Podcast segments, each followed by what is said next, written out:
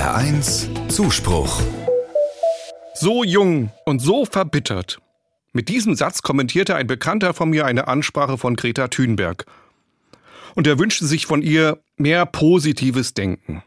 Greta Thunberg spaltet die Gemüter. Manche sind von ihr begeistert und einige bezeichnen sie sogar als Prophetin. Ich weiß nicht, ob Greta Thunberg sich selbst als Prophetin sieht und so weit gehen würde.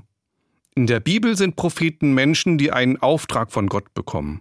Sie machen das meist nicht freiwillig und positives Denken ist bei ihnen selten angesagt. Im ersten Teil der Bibel wird zum Beispiel von Jona erzählt. Er bekommt von Gott den Auftrag, Geh in die große Stadt Ninive und erzähl den Menschen, dass es bald mit ihnen vorbei sein wird, wenn sie nicht radikal ihren Lebensstil ändern. Jona wehrt sich, mit Händen und Füßen, will bis ans andere Ende der Welt fliehen, bloß um diesen Auftrag nicht ausführen zu müssen. Doch am Ende kann er sich nicht entziehen.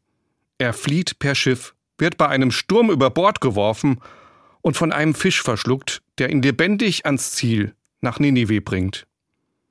Jona geht durch die Stadt und verbreitet die prophetische Unheilsbotschaft. Und das Volk ändert seinen Lebensstil. Aber ob das die Stadt am Ende rettet, bleibt in Gottes Hand. Greta Thunbergs Botschaft ist eigentlich ganz einfach. Hört den Wissenschaftlern zu. Der Astrophysiker Harald Lesch bewertet die Fridays for Future Bewegung wie folgt. Sie sagen die Wahrheit. Die jungen Leute sind die einzigen, die die Wissenschaft wirklich ernst nehmen. Ist Greta Thunberg eine moderne Prophetin? Eine positive Denkerin ist sie jedenfalls nicht. Und zugleich hat sie keine Angst, ihre Botschaft zu verbreiten. Aber sie will mit ihrer Botschaft Unheil verhindern und die Welt damit retten. Die Geschichte über Jona zeigt mir, am Ende kann es Rettung geben, aber nicht ohne Gottes Hilfe.